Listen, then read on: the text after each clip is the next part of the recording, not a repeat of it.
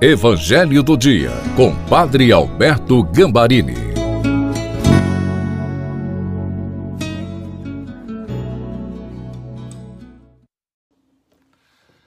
Olá, seja bem-vindo, bem-vinda ao Evangelho do Dia de terça-feira.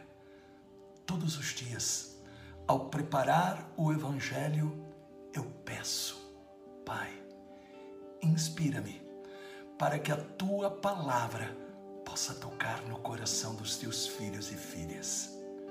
Eu quero que realmente você tenha todos os dias a experiência que Jesus está vivo e ele acompanha você. Peçamos o Espírito Santo. Pai, em nome de Jesus, ilumina-nos com o Espírito Santo para que a tua palavra se torne para nós sempre fonte de bênçãos. Amém. Em nome do Pai, do Filho e do Espírito Santo. Amém. Proclamação do Evangelho de Nosso Senhor Jesus Cristo, segundo São Marcos, capítulo 1, versículos de 21 a 28. Estando com seus discípulos em Cafarnaum, Jesus num dia de sábado, entrou na sinagoga e começou a ensinar. Todos ficavam admirados com o seu ensinamento, pois ensinava como quem tem autoridade, não como os mestres da lei. Estava então na sinagoga um homem possuído por um espírito mau. Ele gritou: Que queres de nós, Jesus Nazareno? Vieste para nos destruir? Eu sei quem tu és, tu és o Santo de Deus. Jesus o intimou: Cala-te, sai dele. Então o espírito mau sacudiu o homem com violência, deu um grande grito e saiu.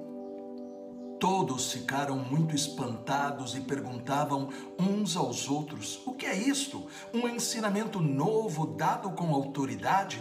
Ele manda até nos espíritos maus e eles obedecem.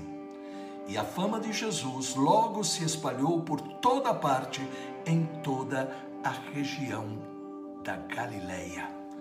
Palavra da salvação. Glória a vós, Senhor. O evangelho de hoje começa apresentando Jesus ensinando na sinagoga, uma casa de oração dos judeus. E aqui nós entendemos a grande missão de Jesus. Ele veio para anunciar a palavra. Quem ouve e a pratica é seu discípulo e se torna também filho e filha de Deus. Chama a atenção como é descrito este ensino de Jesus.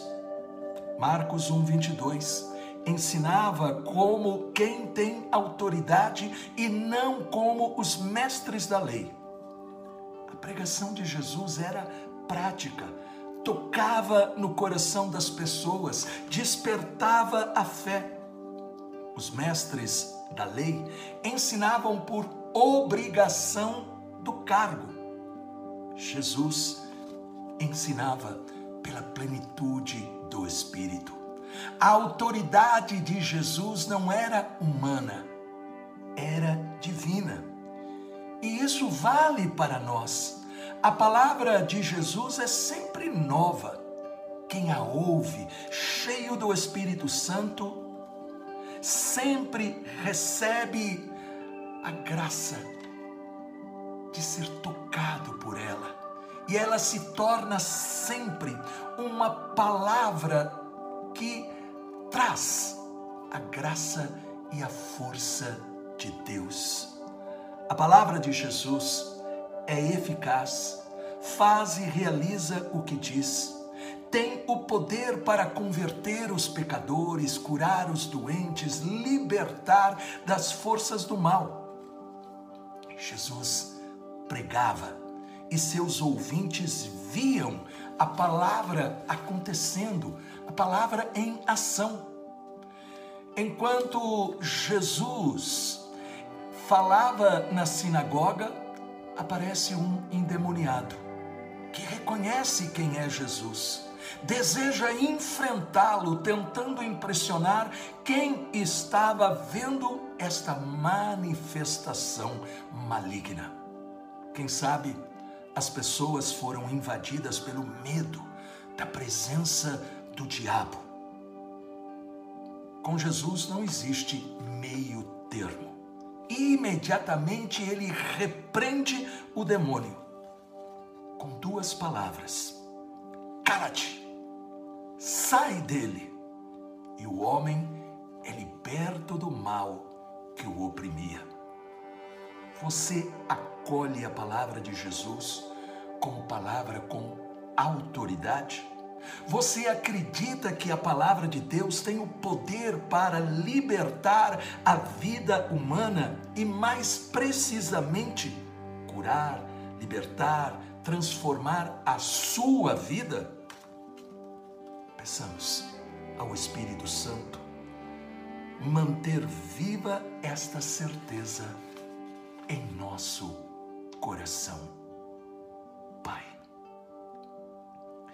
Com a intercessão da doce Virgem Maria, Nossa Senhora dos Prazeres e de São José, mantém viva a certeza da autoridade do poder de Jesus para realizar maravilhas em nossa vida.